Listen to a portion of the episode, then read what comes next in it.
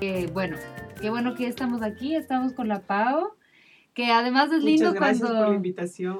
Sí, además es súper lindo cuando hay invitadas con las cuales ya hay una relación previa de Sí, apoyo. La sí, sí, me, apoyó en mi lactancia para que yo pueda continuar trabajando y, y, y dando de lactar y de hecho lo logré y también... Sí, a mí me ayudó cuando la Rafa estaba en el proceso de, de recién alimentándose y comiendo y vino para acá. Y bueno, él, él, él nos va a contar un poco lo que hace, pero también yo la conozco bastante, así que para mí también es un honor que ella nos esté acompañando en nuestro capítulo número, Ya, me acuerdo, no sé, 8, ya. 7 de la tercera temporada.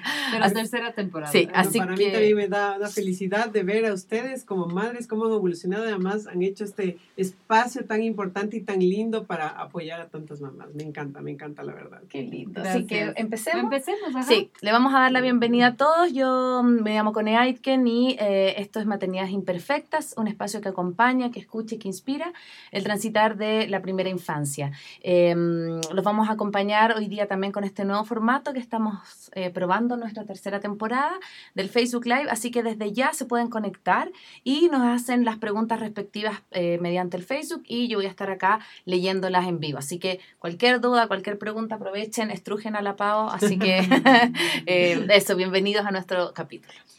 Hola, soy Paz Dávila. Gracias por estar aquí en este nuevo capítulo. Quiero dar la bienvenida a Pau. Muchas gracias. Y bueno, si te quieres presentar muy Sí. libremente, cuéntanos Sí, sí. un poco de ti. Rapidito, eh, bueno, mi nombre es Paola Proaño, yo soy nutricionista, me gradué de nutrición hace ya 20 años más o menos. Eh, de ahí me dediqué a un montón de cosas del área comercial, pero desde la universidad yo me enganché con lo poco que vimos de lactancia materna y de alimentación infantil. Yo me quedé así como prendada. Primero porque me encantan los niños y yo es más quería estudiar parvularia. Me encantaba la medicina y a la final creo que terminé en algo que, que acopla todas las, todos mis intereses, ¿no? Entonces, eh, estoy súper feliz con lo que hago, me encanta eh, conocer a mamás, eh, eh, porque dicen, claro, mis pacientes no son los bebés, son las mamás. La Claro. verdad, ¿no? O sea, a mí me encantan los bebés, pero claro, acompañar en este proceso a, la- a las, a las madres, ¿no? Bueno, yo también cuando ya fui madre, probando todas estas cosas que había aprendido y, y que, y que, y que tenía en mi cabeza y tratando de plasmarlas ya en la, en la vida diaria. Algunas cosas uno cree que le van a salir de una forma y resultan de otra, uno no puede planificar. Pero, pero bueno, eso, después de muchos años dedicarme al área comercial con cosas relacionadas a la nutrición, eh, después ya tuve mis hijos, comencé a poner en práctica todas estas cosas y después dejé el trabajo fuera de casa por un tiempo y me dediqué al trabajo dentro de casa, que creo que fue más duro. Total. Fue, me dediqué a mis hijos por varios años y ya cuando mi- la más pequeñita eh, entró a la, a la guardería, dije, no, pues ahora sí, ya con todo lo, esto que es mi pasión, ¿no? Entonces, desde ahí estoy apoyando, a, ya son cuatro años apoyando a mamás y a familias en lo que es la alimentación autorregulada, que incluye también la lactancia materna. Ujú. Súper. Pau, antes de comenzar, nosotros siempre empezamos con un eh, rompehielo. ¿sí? Entonces, hacemos una pregunta, que tú tienes que responder lo primero que se te venga a la mente. Bueno. ¿Ya? Em, una canción. Una canción. Te amo de Franco de Vita. Esa es la que se me vino a la mente. ¿Un maestro o una maestra en tu vida? Una maestra en mi vida. eh, bueno, mi mamá. Sí, que es lo primero, mi mamá. Yo Eh, soy muy devota a, a la Virgen María. Un libro. Un libro. Bueno, todos los de Carlos González Son los que más les tengo a mi mano, pero muchos, pero los de Carlos los González me cambiaron esta forma de la maternidad. Eh, una, una frase que quisieras decirles a tus hijos, un mensaje A mis hoy hijos, por hoy. A, a mis hijos que... Chuta, qué difícil, ¿no? Uno quiere decirles tantas cosas. Eh, que disfruten la vida, que aprendan a amar quienes son y, y- y darse cuenta que ellos son únicos, que son especiales y que, y que no tienen que ser como nadie más. Desde que soy mamá, soy más. Soy más loca, creo. Qué lindo. Sí, soy más, no, no sé, quiero ser más, no sé si soy más, pero Ah, quiero ser más paciente, quiero, Ajá, hay tantas cosas que uno quiere ser, pero sí. soy más, no sé, trato de ser más flexible, pero me cuesta. Chévere, qué lindo. Sí, ese, ese es el tema con la maternidad, ¿no? Como que aparecen tantos nuevos retos, tantas, como que es un montón de aprendizajes y un montón de, de querer ser más. Así es.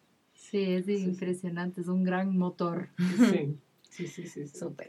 Bueno, hoy día vamos a hablar de un tremendo tema que, como decía eh, la PAO, no solamente incluye la alimentación autorregulada, sino que también la lactancia, el BLW, que yo hasta que no conocía la PAO no sabía lo que significaba. Así que, bueno, cuéntanos un poco em, qué es para ti eh, eh, como este camino en, en acompañar también a las mamás. en, en poder también acompañar a su hijo, porque no es darles de comer finalmente, porque creo que también hay un cambio de paradigma en eso, Sí. ¿sí? Antes las mamás daban de comer y enchufaban la cuchara y era como el momento quizás de tensión y hoy hay una mayor autonomía en el niño. Cuéntanos un poco de eso. Bueno, la alimentación autorregulada eh, es una forma de acompañar al hijo a comer como instintivamente estamos diseñados para comer. O sea, no es algo que les tenemos que enseñar a los niños, es algo que ellos ya vienen eh, incorporados con el chip, digo yo, ¿no? Con el chip para hacer. Y ah, estábamos eh, acostumbrados a como que a darles de comer, a controlar esa parte de su vida y eh, es como que dejarles, porque en verdad yo me di cuenta cuando hice esto con mi última hija, que era tan verdad de que ellos tienen esta capacidad de autorregular, como lo hacen con la lactancia materna, ya vienen programados, ¿no? Lacten o no lacten, la forma diseñada para la que estamos es para comer de esta forma autorregulada. Ellos deciden a qué velocidad, ellos deciden en qué tiempo, cuándo acaban, porque ya sienten sus señales internas de hambre y saciedad, sienten la saciedad y dejan de comer. Pero normalmente estábamos acostumbrados a que les dábamos de comer hasta que nosotros considerábamos que ellos deberían comer. Ellos entonces paraban el rato que o nuestro plato, el plato se terminaba o que a nosotros considerábamos que la cantidad que había comido era suficiente, ¿no? Y normalmente, eh, bueno, así como que nos vino de la sociedad. Yo aprendí esto ya en mi, último, en mi última hija, pero a los otros, a los mayores, yo sí les daba con cuchara, pero también yo ya sí sabía que había que respetar estas señales. Entonces yo igual les daba con cuchara, pero igual a, a las señales de, de que ya no querían, igual es parar, ¿no? De cualquier forma que les dé de comer, es aprender a, a parar respetando estas señales de hambre saciedad que son tan importantes que vienen ya dadas, ¿no? Ujú. Cuéntanos, ¿cuál es, bueno, es, entiendo que es alimentación re- eh, autorregulada o, o baby led Led weaning. ¿no es cierto? Cuéntanos cuáles son las características de, del baby led weaning. Ya. El- en las características del baby led weaning es que los niños no necesitan eh, papillas para comer, o sea, que, que ellos ya desde un, los seis meses que están listos para comer, la mayoría de niños pueden, como todo lo que hacen, se llevan a la boca. Y cuando se llevan a la boca algo sólido, ellos mastican, se llevan a la boca el juguete, se llevan a la boca nuestro dedo, se llevan a la boca nuestro celular, y ellos lo mastican. Si reciben un líquido, lo tragan. Entonces, eh, Lo más, aunque no haya dientes, sí, mastican con no los necesitan dientes, sí, pero Ajá, eh, aunque no haya dientes, eh, las, las encías tienen lo suficiente su- fuerza. suficiente fuerza. Al principio no tienen tanta, pero como todo lo que hacemos, al principio lo intentamos y vamos eh, siendo más eficientes o más hábiles en, en hacerlo, ¿no? Entonces al principio como que no pueden tanto, como que no entienden, pero ellos tienen el chip de, que, de cómo lo deben hacer para no atragantarse, o sea, para, para, para masticarlo. Más o menos la fuerza que tienen las encías es la fuerza que tenemos entre el pulgar y el índice. Entonces siempre una forma de probar los alimentos, de que están en buena Ah, consistencia, perfecto. es Si los hacer puedes, esto.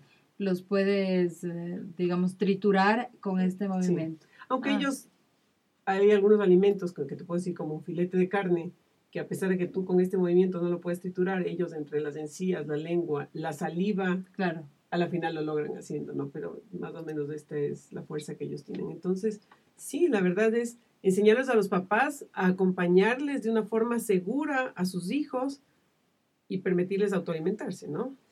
Con eso eh, me, me llama mucho la atención porque creo que es un poco soltar el control. Sí.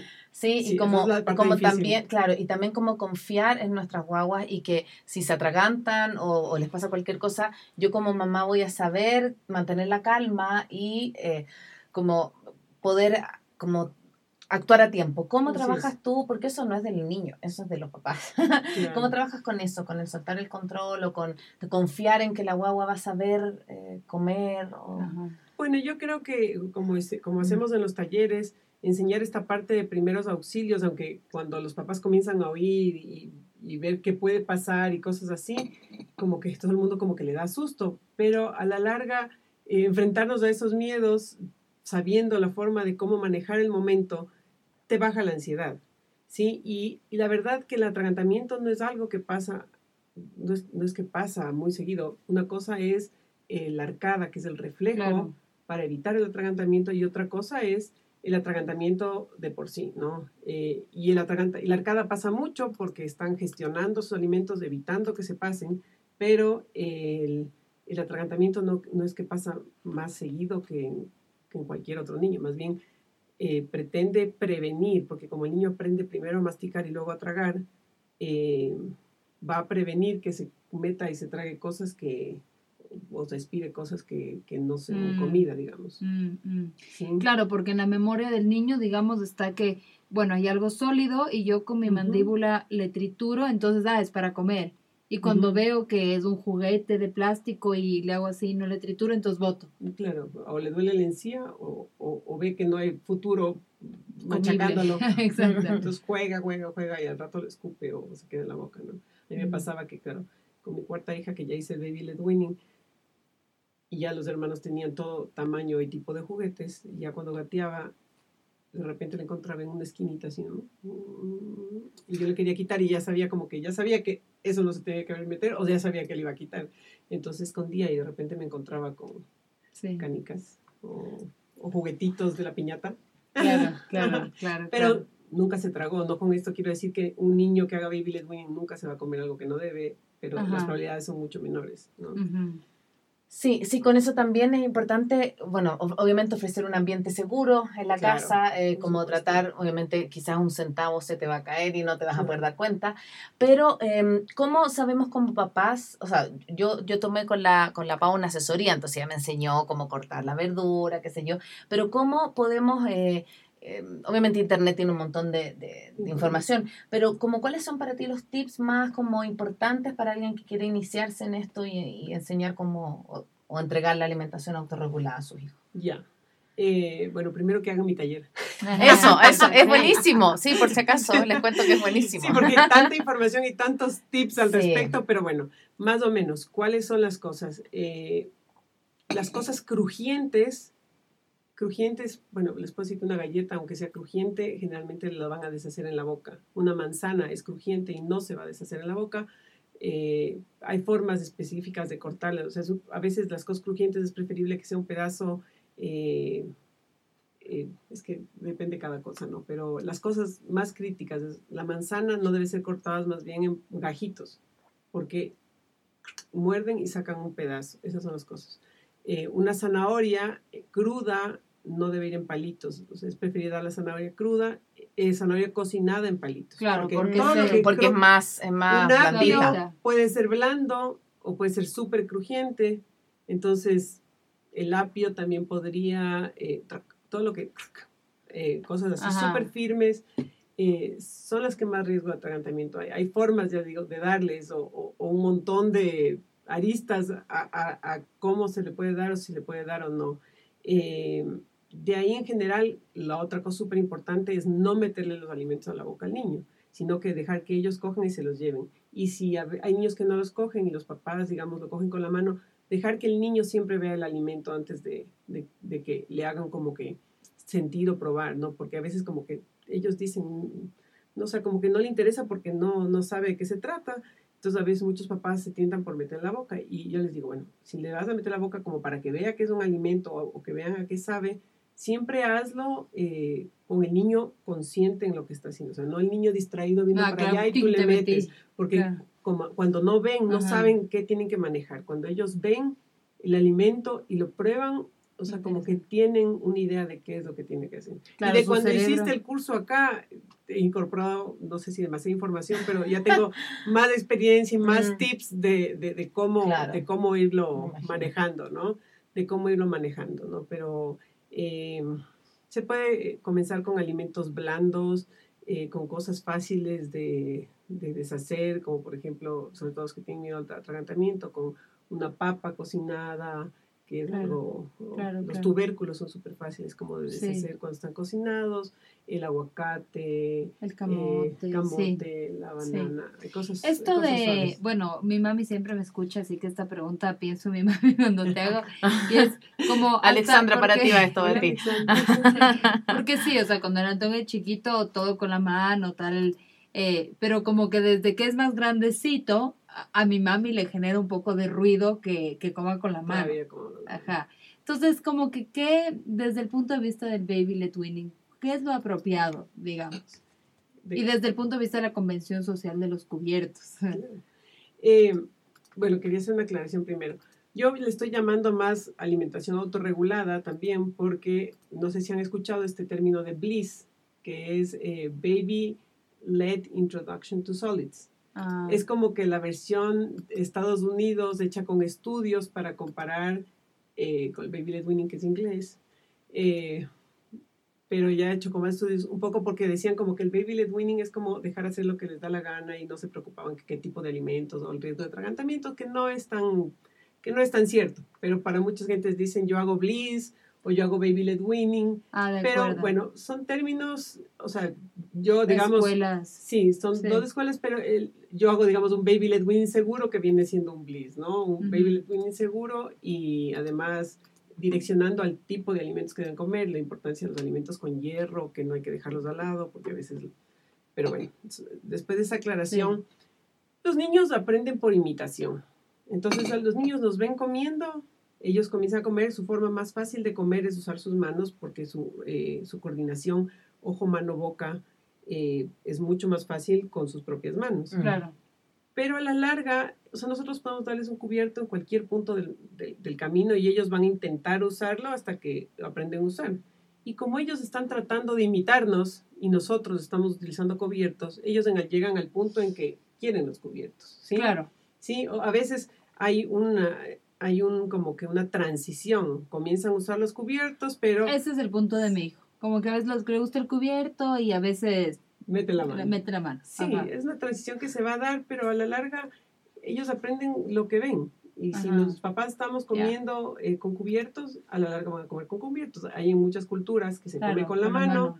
Yo Claro. no sé si han visto ustedes videos en internet que hay unos bebés eh, asiáticos comiendo con los palitos. Es increíble Es ese video. Es, impresionante, impresionante. y no es uno, son sí, como, como la habilidad. Entonces, ellos Claro. hacen lo que ven. O sea, si nosotros comiéramos con palitos, ellos aprendieran a comer con palitos. Si nosotros comiéramos con las manos, que hay muchas culturas que lo hacen, no aprenderían a comer con cubiertos. Sí, sí, es súper interesante como este cruce de lo cultural con, Sí. con, con, con los alimentos, ¿no? Y me pasó a mí también porque yo les decía todo el tiempo a, a los tres mayores que comieron, digamos, más convencional, que no cojan los alimentos, que no jueguen con los alimentos, que usen los cubiertos. Claro. Y claro, tenían ahora a la hermana haciendo un ¿Qué le pasó a la mamá? porquería.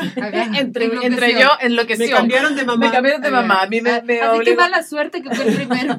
Sí. Entonces eh, me decían, oye mami, ¿y dónde está eso de no jugar con la comida? Yo decía, eh, evolucioné.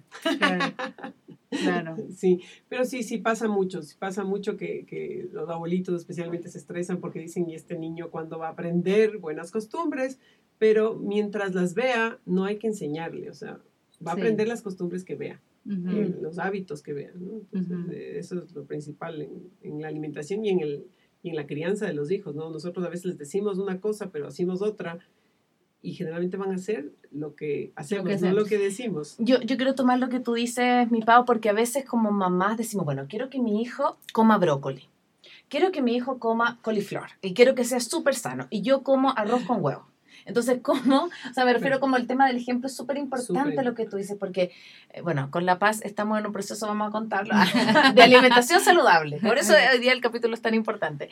Y parte de eso es como yo le decía a la nutricionista hoy día que a mí me importa mucho también que la Rafa vea que yo incluyo más verduras, más frutas en mi alimentación, porque si no, para ella va a ser la carne con arroz el alimento principal. Entonces, Claro. también lo que tú dices es súper cierto. Hay que dar el ejemplo eh, desde la comida, porque si no, no tenemos Sí. cómo hacer que nuestros hijos se alimenten saludablemente. Y yo fui por muchos años esa mamá que no da un buen ejemplo. Y yo estudié nutrición, es más, como dicen, Claro. una En ca- casa de... O sea, casa de Herrero. Bueno, no, la casa Herrero, la casa de mis papás se alimentaban súper saludable. Mi papá tenía problemas de, colesterol y se le inventaron. mi mamá- creo que esos temas que yo siempre oía de la alimentación, de la alimentación, de que importante, que las grasas, que, que, la, que, los, que las. Se comía un montón de ensalada y un montón de fruta, pero yo, una niña súper eh, complicada para comer desde chiquitita, dejé de comer frutas y verduras. Entonces, claro, este tema para mí, el tema de la nutrición, era un el tema. de mi vida. Mm. Yo no quería irme a otras casas a comer, yo no quería Wow. irme de viaje, yo no, me limité muchísimo por mi fobia a los alimentos y no, y no era una opción que me iba a la casa de alguien desconocido y que iba a comer porque había que comer. Por educado, no, claro. Yo no, o sea, no me gustaba o parecía que tenía una hierbita, se acabó. Entonces era el tema de mi vida. Por eso estoy en nutrición. Entonces yo comencé. O sea, claro, entonces yo no quiero que los niños sufran, entonces por eso me dedico a esto. Qué Para que los lindo, niños sean felices. Sí, sí. Sí, claro, no, claro, dicen la nutricionista, como, pero no, la verdad Claro. no, no soy, yo también tengo como en mi página, así como ustedes llaman, maternidades imperfectas, tengo puesto ahí una nutricionista imperfecta, Me encanta. porque sí. yo, he, yo he ido evolucionando en el camino. Cuando les introducía los alimentos a mis hijos, yo muchos de esos no había probado desde bebé, entonces así como que esto es así, Esto se dañado. come, ah. Claro. Entonces yo compraba mil cosas y claro, claro, llegan al año que ya tratas de involucrar. Entonces yo poco a poco con los años, mis hijos pueden ser testigos y hay cosas que aún no como. Claro. Y claro, yo traté de hacer eso de que ellos coman y hay cosas que ellos comen que yo no como. Ya. Especialmente Algo las frutas. Ya. Sí, sí, a ratos resulta, pero a la larga, si no te ven haciéndolo todo el tiempo, si, Claro. claro. si tú les, si les gusta, pero si te ven a ti coger una galleta en vez de una fruta, ellos van a coger la galleta y no la fruta a la larga. Entonces, si, si no te ven hacerlo a ti, entonces Así yo, es. yo me he ido forjando Sí. a la fuerza, Sí. siendo una mejor Ejemplo. ejemplo de madre y nutricionista. Claro, claro, claro, claro. Mm. Quiero contarles que ya nos están escribiendo a través del Facebook y voy a leer algunos de los comentarios. Dice Vane Sánchez, eh, Pau, ¿algún consejo cómo llevar el, BLW, el B- Baby Led Weaning a partir del año? Mi hija creo que está en brote de crecimiento del año, ya no quiere comer como antes, hay días que solo quiere tetita o solo acepta ciertos alimentos y me preocupa. Bueno, son varias preguntas. A ver, ¿cuál es la Mm. primera parte? A ver, que cómo llevar el, el, el BLW desde el año, porque dice que, que dice que hay un brote de Y crecimiento en quiere solo ella. lactar. Claro, y quiere solo lactar. Bueno, en este caso es, es, bueno, hay veces que son brotes de crecimiento y hay veces que son crisis de lactancia. Porque a veces los brotes de crecimiento llevan a la crisis de lactancia. Aquí más bien pasa lo contrario. Un niño al año deja de crecer al ritmo que estaba creciendo. Entonces, eh, ya no necesita tantas calorías que tiene, ya le teme un poco más a las cosas nuevas, está concentrado en su desarrollo físico y de explorar el mundo. Entonces, los alimentos y sentarse a la mesa es una pérdida de tiempo. Lo que ellos conocen y Mm. relacionan con alimentación y saben que con eso van a estar sanos y buenos, es con la lactancia. Entonces, como que ya no comen tanto, entonces les quita el hambre, pero saben que con el seno están. Entonces, hay que tener bastante paciencia en esta época. Es una época difícil porque dicen, este niño que está más grande debería estar comiendo más, más variedad. Ahora me dicen que puede todo. Claro, y no es la verdad. quiere, solo quiere teta. Y no es la verdad. O sea, y a la final la verdad cambia y por un lado uno tiene presión de la sociedad, la, la, la- la presión del pediatra y la, y la, y la presión personal sobre el, Mm. sobre el hijo. Entonces, Sí. la verdad es que hay que tomar esta etapa con paciencia. Eh, si no ha estado haciendo baby led weaning, comenzar a dejarle ciertos alimentos a su alcance para que comiencen como que a, a- a picotear cuando tienen hambre. Eh, y tener paciencia. O sea, los niños tienen esta etapa que es larga. Eh, ¿Qué, qué, cuando dices larga, es que... a ver, los niños tienen su... Cuando más crecen en su vida es cuando están en el vientre materno. La siguiente etapa, las dos siguientes etapas son el primer año de vida que crecen, o sea, uno ve la ropa, ¿no? Cómo cambia, Sí. crece y después al año ya no cambia, cada seis meses a veces se adelgaza y ya le queda floja, pero todo el largo ya le queda saltacharcos. es- Bueno, y la siguiente etapa es la desde la pre y la adolescencia, o sea, cuando ya comienzan el estirón, ese cambio comen hasta que te dejan El refrigerador vacío. Dejan la pobreza. te dejan la pobreza.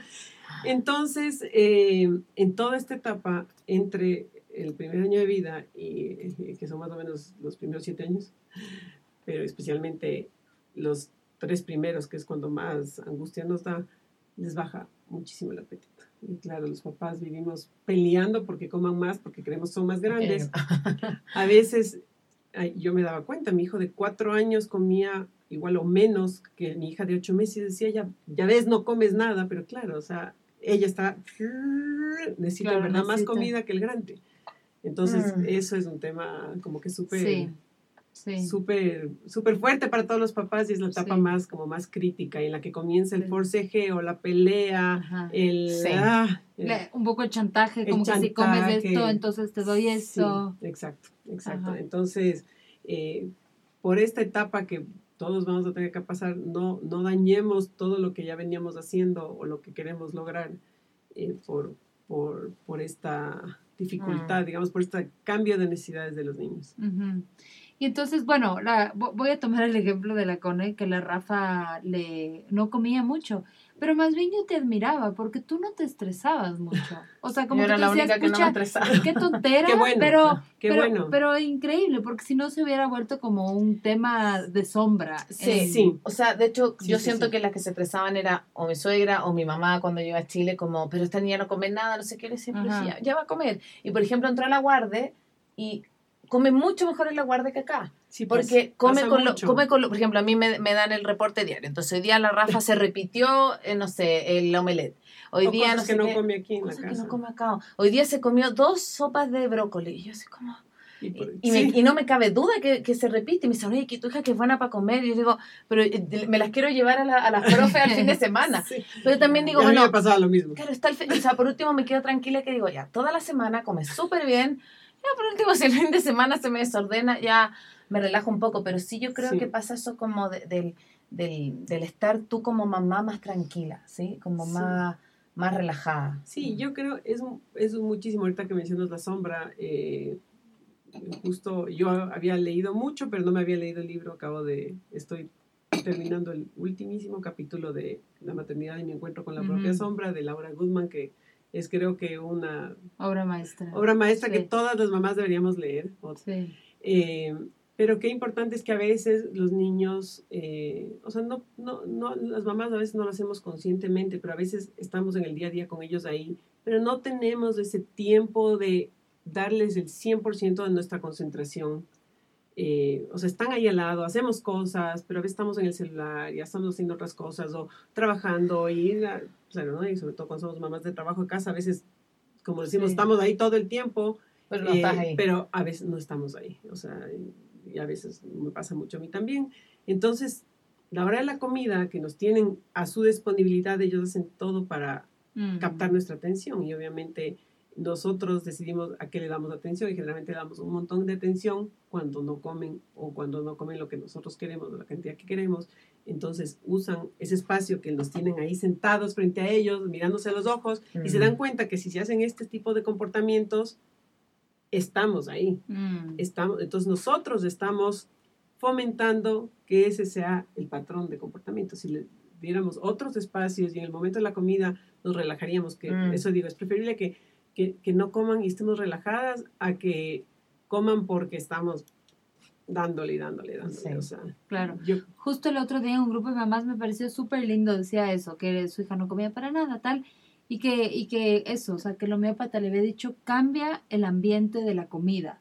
Y dice, y como que ahora en todos los almuerzos pongo jazz, pongo música, o sea, como que le, le doy la vuelta a este momento así de tanto estrés, como que no, es el momento de la música. Y comemos, digamos.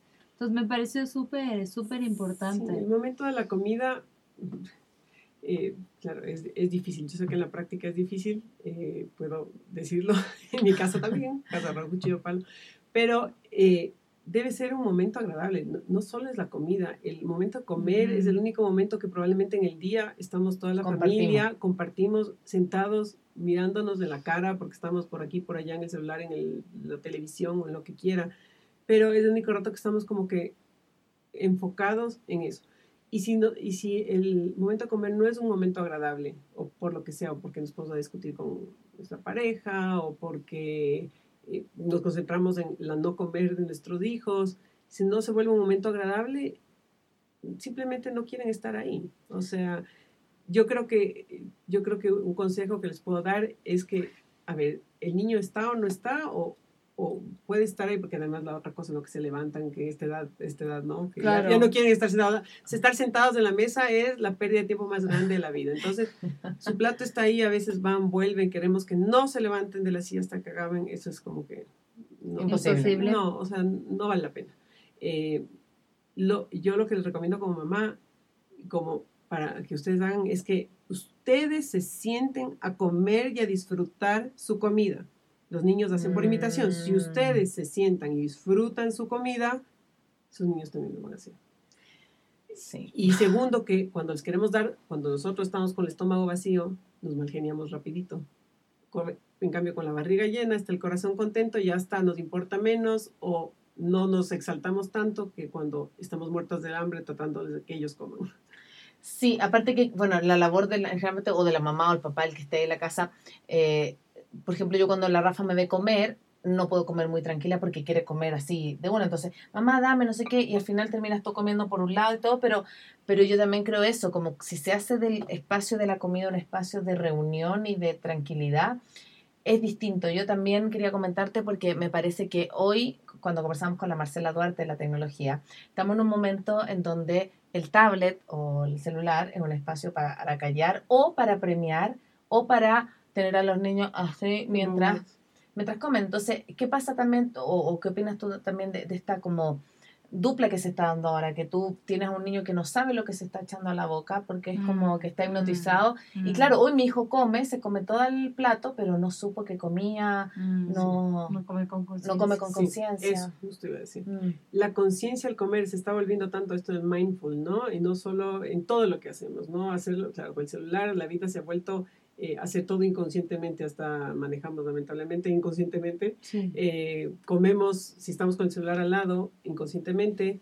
Eh, la cosa es que nuestro cuerpo primero sienta placer al comer y mientras más sentidos están involucrados en el comer, para los niños, por eso el baby led weaning y todo, la alimentación autorregulada, es como que esta alimentación consciente, al sentir el placer, al ver el alimento, al sentirlo, tocarlo, meterlo, sentimos placer con los alimentos, no solo es el acto mecánico de comer, mm. es, el acto placentero de sentirse satisfecho y alimentado en todo, a todo nivel. Eh, entonces, si, si el niño come solo por inercia, digamos, abre la boca, no, no va a sentir ni siquiera, no, no va a sentir el placer y tampoco va a tener la conciencia y su cuerpo va a poder identificar las señales de saciedad. Mm. Entonces, a veces, entonces, generalmente nuestros problemas son porque comemos la mayoría de más, eh, o comemos muy rápido, o, o, no sentimos de placer. Acabamos de comer el plato de comida y ya estamos así como que es algo más y se van a buscar que Y eso como que tiene, tiene consecuencias para toda, la vida. Una, a mí me impresionó una historia de una amiga que tuvo un problema alimenticio y como que dijo que en un punto se dio cuenta que eh, tenía mucho que ver que cuando ella era bebita, su papá estaba, vivían en otro país, su papá estaba haciendo el doctorado y como que ella se levantaba de bebita y la mamá para que no llore y le deje descansar al papá le enchufaba mamaderas y mamaderas y mamaderas. Decía que eso es como, como, como que, eh, o sea, como que le, le, metían comida para que no llore, ¿ya? Y como que luego que tuve este problema alimenticio, como que sentía que había mucha relación con, con ese tema, que generó como como rechazo, ¿no? A la comida. Sí, el exceso de control de los padres en el momento de la alimentación puede generar o una falta, una alimentación insuficiente o una alimentación excesiva por ansiedad. porque si tratamos de controlar ellos ya cuando llegan a la adolescencia y cada vez encuentran niños más pequeños, niñas de 9, 8 años con problemas eh, alimenticios, con desórdenes alimenticios, porque saben que eso es lo único que pueden controlar. Si cierran la boca no hay poder humano que, Mm. que les meta, o sea, más que sea un forcejeo que... Entonces muchas veces ahí comienzan, ¿no? Como dicen ustedes, a veces este control que queremos tener en la alimentación. Yo trato de decir un poco a los papás, o sea, tu hijo va a caminar. Eh, cuando intenta, hace sus primeros intentos de gatear o de pararse, tú no dices, ay, no, no, te vas a caer, mejor te cojo. Bueno, depende del ambiente. Claro. Pero generalmente, general- ¿qué hacemos? Le acompañamos en ese desarrollo y le vamos acompañando que lo haga de forma segura. Y lo mismo debe ser en la alimentación, o sea, no, no controlar, sino acompañar de forma segura. Eso es en, en todos los aspectos, pero generalmente la alimentación es lo único que nosotros queremos decidir y controlar en cantidades, en, en todo aspecto. Quiero, con- bueno, estábamos en la mitad de la conversa y hay un montón de preguntas, pero quiero ir con una que estuvo hace un ratito y no la habíamos eh, eh, leído. ¿Cuál es la cantidad mínima, Pao, dice que debería comer una niña de 11 meses? No consigo que coma más de tres cucharas de cualquier comida y he probado con el BLW, pero juega con la comida y no come. Está con el peso mínimo para su edad y me preocupa mucho. Bueno, eh, la verdad, uno puede decir una cantidad, pero la verdad que ni yo como nutricionista, ni el pediatra, ni la misma mamá puede saber exactamente cuánto necesita esa niña, sino ella misma. Eh, o sea, si, si, si come tres, eso es, esas tres Sí. es lo que necesita. Muchas veces este pro- proceso que les digo que, de la, de- de que ya no crecen tanto comienza a veces a, a los 11 meses y no al año. O sea, cada niño puede venir al año y medio, al año dos meses, al año justo un poquito antes. Pero eh, generalmente a veces, eh, si es que ella la- con, una, con, con solo un punto específico en la curva uno lo puede saber, no tiene que ir estudiando cómo ha sido la curva, pero la curva no es un caminito fijo que tiene que seguir, sino es un camino medio rugoso, que a veces bajan, a veces suben, a veces recuperan, pero o sea, habría que ver el caso específico. Pero generalmente, mientras más encima estamos, ellos más... eh, eh, Menos comen, ¿no? menos, Men- menos comen. O, o también pueden ser cosas que les ha pasado, cosas como que eh, la mamá comenzó a trabajar, hasta si la señora que, traba- que trabajaba en la casa, que era muy cercana a la niña, se fue de la casa, o la abuelita o algún pariente cercano desapareció de sus vidas o falleció, una separación de los padres. Hay que, hay que ver de casa. hay que ver, Claro, hay que, el claro, o comenzar la guardería, hay que ver un montón de cosas y esa parte emocional que muchas veces, que cada vez nos damos cuenta que es más importante, ¿no? Hay que ver todo el contexto emocional, el contexto emocional puede cambiar todo. Nosotros cuando estamos, mucha gente está deprimido, está triste, deja de comer, otras O sea, comemos como- más, Así es, así es. otras comemos más. Sí. Eh, a los niños pasa lo mismo, o sea, se les baja el apetito y claro, a veces puede ser- llegar a ser preocupante, y, pero hay que ver todo el contexto, ¿no? Sí. Y a veces el mismo, el, el mismo hecho de darse cuenta, o sea, solo de, de- de- uno darse cuenta y hablarlo con el niño, porque los niños ya entienden, y decirles, eh, está pasando esto, yo sé que es Fue difícil para ti, ya, ya puede ayudarle a procesar. Mm. Pero hay, hay que ver todo el contexto, ¿no? O sea, es solo decir como que no está ganando bien de peso. Pensaba ver- que mm, como que se me, se me vinieron algunas experiencias propias, ¿no? Y es como que a veces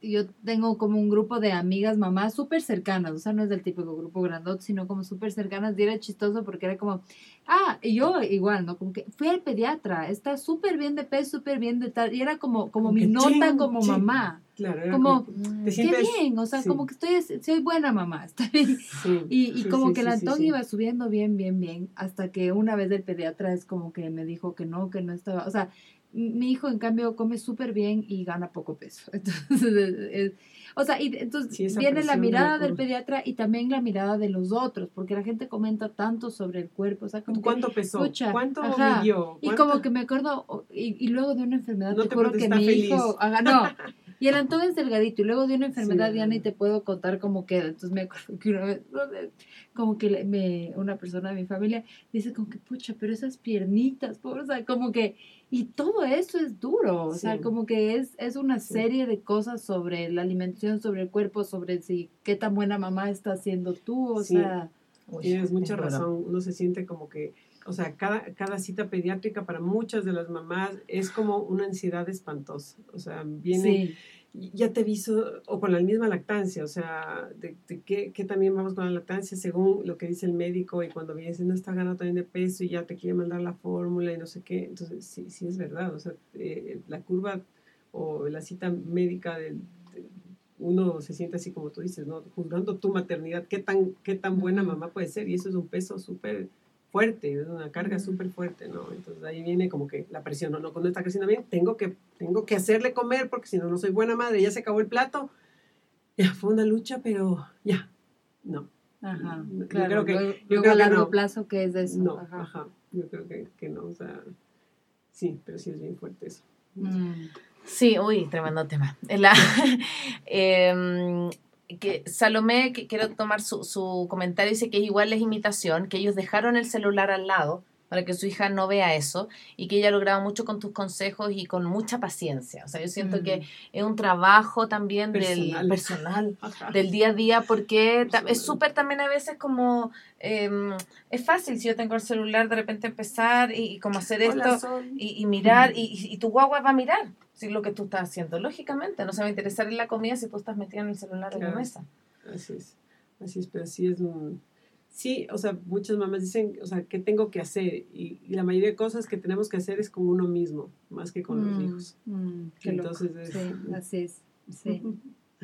Eh, bueno, sigamos, veamos una... Había, esta pregunta me pareció súper interesante, esto de qué se refiere a la hipersensibilidad alimentaria la hipersensibilidad alimentaria es como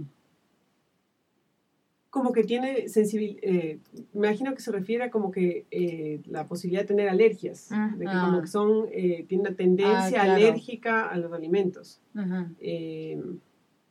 la verdad, con esto de, los, de las alergias, que los que han leído el libro de, Laura, de, Laura Goodman también habla mucho que es a veces las manifestaciones de las cosas que las mamás no manifestamos y tienen diferentes formas de manifestarse. Bueno, eso, eso es un tema digo, de, de, un no completo, pero eh, sí, hay niños que tienen sensibilidad, pero a veces, o sea, se ha visto los últimos estudios de los, eh, los últimos años, y es más, si ustedes leen en la Academia Americana de Pediatría, eh, dice que hasta niños de familias alérgicas deben exponerse a partir de los seis meses temprano a posibles alérgenos, porque mientras más chiquitos son, más eh, mejor pueden tolerar o sus reacciones alérgicas van a ser mucho menores. O sea, pueden llegar a tolerancia sin hacer la alergia o hacer tener manifestaciones pequeñas de la alergia, unos granos, una diarreita y no una uno como que una cerrada de tráquea, cosas así. en Estados Unidos la alergia al maní es crítica, es mortal, digamos, ¿no? Entonces, en el a finales de 2016, la recomendación fue exponer al maní, hasta si son de familias alérgicas al maní, a partir de los seis meses lo más pronto, no eh, en pasta de maní o, o, molido. Y así con la mayoría de alimentos. Los únicos que no recomiendo son los lácteos, pero de ahí antes teníamos un millón de mitos. Yo cuando creía a mis hijos, nada de gluten hasta el año, nada de clara de huevo hasta el año, nada de mil frutas posiblemente alergénicas del año. Claro, y el rato que le quieres dar al año, ya no están interesados en probar cosas nuevas, entonces ya como que...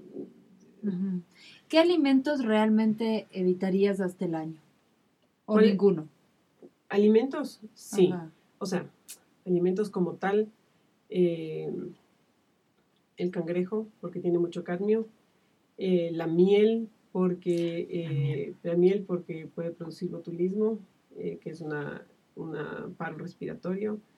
El, más que nada las presentaciones, estas digo, la zanahoria cruda así o la manzana en gajitos, aunque uno ya va viendo la manzana cómo la va manejando.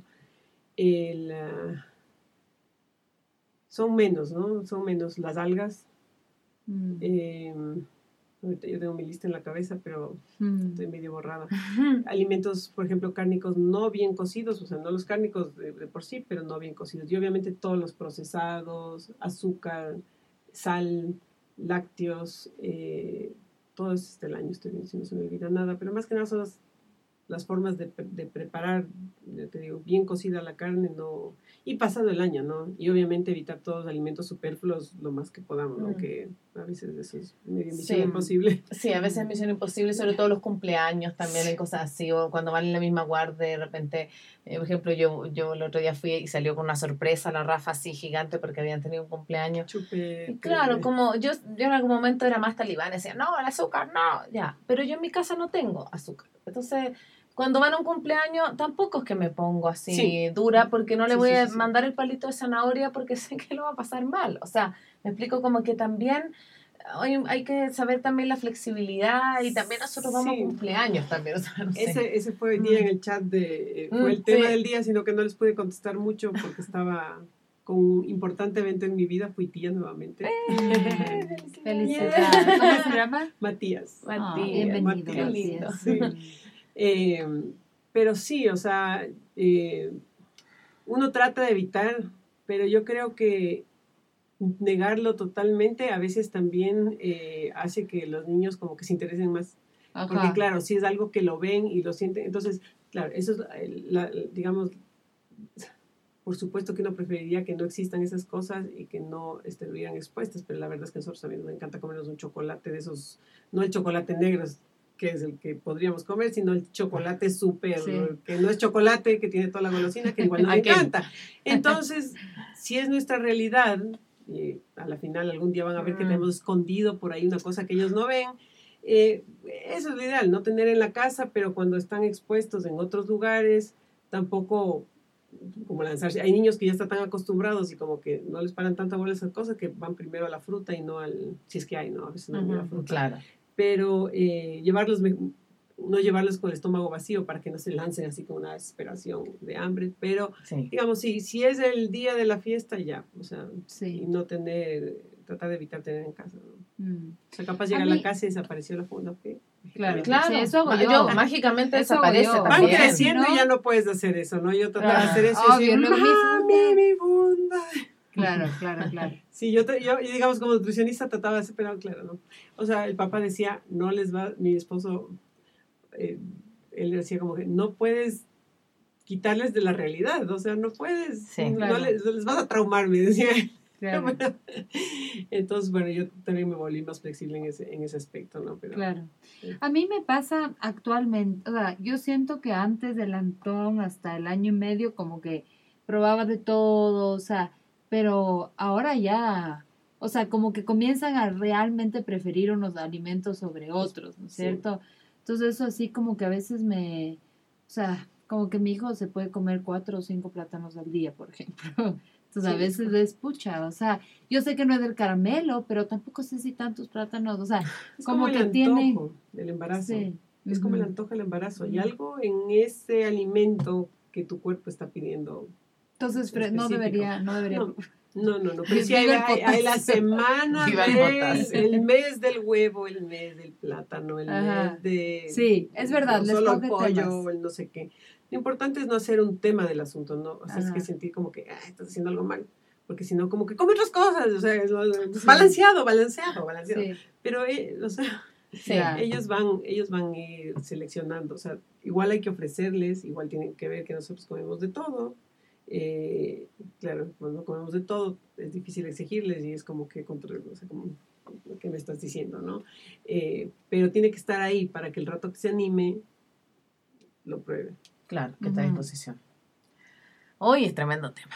Y antes de mira, mira el tiempo que llevamos Paz Dávila. Lo que pasa es que siempre nosotros tratamos de que estos eh, Facebook Live duren máximo 45 minutos, porque decimos, las mamás no se van a conectar por más y ya llevamos 52 casi. Así que vamos a hacer una pregunta más antes de terminar.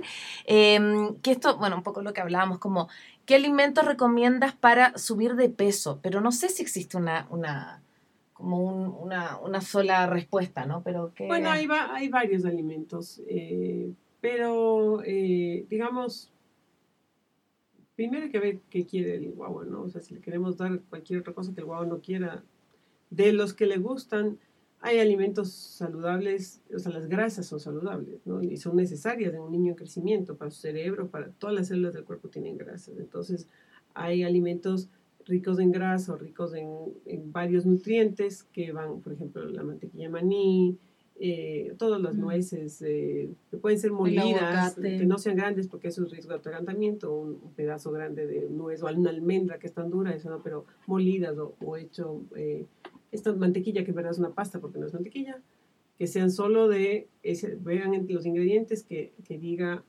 maní, no ya hay de almendra también, es deliciosa. Almendra, ahora hay muchas mamás que hacen estas versiones artesanales sin nada de, sin nada de, de, sal y son puro el alimento. También he visto, las mamás cada vez me muestran más cosas, ¿no? Que uno va aprendiendo de macadamia, mm. pero bueno, las que más están a, la, mano. Eh, el aguacate, el huevo, que es lleno de, nutrientes, eh, eh, los, los, todo lo que son las leguminosas. O sea, darles de todo, pero insistir, digamos, dar una fuente de grasa en todas sus comidas, ¿no? A veces, digamos, ya no come vegetales porque los vegetales son dieta para los niños, pues, o sea, dicen, como tres cosas y claro, lo, que dejan es los vegetales.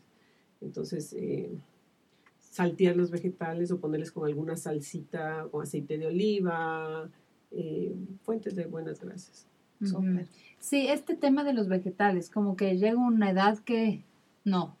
Eso es como te digo, es como ¿qué, qué, hacemos, ¿qué hacemos cuando queremos bajar de peso? Comemos más fruta y más vegetales, ¿no? Porque son altos en volumen y fibra, tienen nutrientes, pero tienen pocas calorías. Entonces, eh, los niños saben como que tienen, que ellos tienen como un medidor de calorías eh, interno, incorporado. Entonces dicen, mm, esto me como, pero me llena y no me da calorías. Entonces, por eso en esta etapa de bajo crecimiento generalmente hay niños que todavía les gustan los vegetales y comen con felicidad, pero hay un muy alto porcentaje que, que no. Que los deja de lado. Última, última pregunta. Última, última. Ahora sí que sí. Pau dice, mi hijo ahora tiene nueve años. Cuando era bebé, a él no le gustaba coger la comida. Tenía asco a las texturas, ni con la cuchara aceptaba la comida. Por falta de conocimiento... Mucho era eso. Mira, acá está, acá está la prueba. Dice, ahora sé que a los niños como los míos hay que buscar cubiertos de distintas texturas y distintos materiales hasta hallar el adecuado que le cause placer. Necesariamente los, los cubiertos pueden ser, ¿no? Si eso le funcionó, eh, yo no podía pasarme una fruta así, hasta grande. Y cuando comencé a desensibilizarme del, del, del, de, de, la arcada, comiendo las frutas así, ¿no? Pero eh, claro, si no, si no lo han hecho, y, y, mucho tiene que ver esto con el control también. O sea, es ese control que ejercemos en ellos que, que nos da, que también llega a esto, ¿no? O sea, no claro, dice, no, no, no voy a dejar hacer lo que le da la gana, pero bajar nuestra ansiedad con relación a la comida hace mucho, hace mucho cambio. Solo una, una pregunta más para terminar. Este tema de los horarios. ¿Es importante que los niños tengan horarios en su, o sea, como que horarios porque es lo que se dice en nutrición, ¿no? O sea, es importante como que comer a la misma hora todos los días. ¿Qué, qué tan cierto es eso para los niños? Bueno, hemos visto en cantidad, o sea, en muchos, la tendencia es tener como que un horario, una rutina para que los niños sepan. O sea, esto es como que el, nuestro estilo de vida, ¿no? Esto no servía 500 años atrás, ¿no? O, o, o 3.000 años atrás, ¿no? Entonces, un poco nuestra esencia es, debería, debería ser como que comer cuando tiene hambre, pero la verdad es que como que esta parte más instintiva la hemos mm, aplastado o, dejado al lado. Entonces, bueno, tener un, horario, digamos, aproximado, no tiene que ser uno súper fijo, eh, sí ayuda un poco para que el niño, claro, que ya no le venga el hambre voraz y ya no quiere nada, sino que ya si nosotros tenemos alimentos, puede haber un horario, pero también tiene que haber la opción de que el niño tenga un lugar o un, o un, un plato de cosas a la cual puede acceder de alimentos saludables mientras tiene hambre. Entonces, mm. puedes tener un, horario aproximado que se debería ajustar más a las necesidades de tus hijos que a las de los adultos. Lamentablemente nos ajustamos a los horarios porque tenemos un horario de trabajo, tenemos un horario para ciertas cosas, levantarse a la guardería o salir corriendo en la mañana, entonces ya nos pone un marco de acción en nuestra vida. y sí hay que tener horarios, pero ya te digo, generalmente los ajustamos a nuestras necesidades de adultos y no a las necesidades de los niños. Entonces hay que ir ajustando, pero siempre dar una opción de que ellos puedan ir a coger algo súper saludable y, y comer también cuando ellos tengan hambre, no cuando solo nosotros decidimos. ¿no? Ujú. Uy, es un Chévere. tremendo tema y yo creo que quedaron un montón de preguntas, un montón de dudas. Recuerden que eh, este capítulo lo vamos a subir en una semana más al Spotify y a la página también web, va a estar en iTunes. Eh, y Pau, quiero antes de despedirte agradecer enormemente porque, o sea, cada vez que te veo aprendo más. Bueno, yo estoy en el chat de la Pau, así que ahí es- leo todas las cosas porque son mamás muy activas, también con muchas dudas. Y yo Eh. aprendo de ustedes. Y quiero O me que... ponen retos nuevos. Claro, y quiero que Claro. nos cuentes y cuentes ahí en las redes cómo te pueden ubicar. em, Tu próximo taller, claro. si hay uno cerca. Sí, justo este sábado. Bueno, el de, el de niños de 1 a 6, de 6 a 12 meses, ese se llena, pero de, ¡plac! tengo pocos cupos del espacio limitado y además me gusta que tengan, o sea, que sea personalizado, claro. que sea masivo. Eh, también hago los talleres a domicilio, como hicimos contigo Mm. aquí. Eh, pero el de la tarde, que es el de niños de 1 a 3 años, todavía tengo varios cupos, así que pueden hacerlo. Igual, mis redes sociales son, se llaman Paola Proaño, Nutrición y Lactancia. Estoy en Facebook y en Instagram, así me encuentran, Paola Proaño, Nutrición y Lactancia. Eh, a mí me encanta, pues a veces mi esposo dice que, que hago todo así, no regalo el Mm. trabajo, ¿no? Pero me encanta ayudar, entonces Mm. si tienen una pregunta específica siempre estoy dispuesta a contestar, pero obviamente si ya necesitan algo más específico que no necesitamos un, un espacio más, hago las igual las, las los ¿cómo se llaman? las consultas a domicilio porque me parece importante eh, no solo entender esto, sino todo el contexto, ¿no? Todo el contexto familiar que es importante el momento de la comida. Entonces, trato de hacer talleres todos los meses. Estoy este mes tratando de lanzar, eh, justo para que pueda llegar a más gente, gente que no está aquí en Quito, gente que por cualquier motivo no puede llegar, o por el cupo, o por lo que sea. Estoy queriendo lanzar también talleres online. Mm. Entonces, mi próximo Bien, reto a bien, finales bien. de este mes. Eh, entonces, bueno, me encantaría tenerles. Súper. Así que bueno, vamos a comentarlas también y vamos a poner las redes de la PAO acá en, en nuestra, en nuestra página. Queremos agradecerle a todas las personas que estuvieron conectadas. Tuvimos una súper sintonía hoy día, Pao.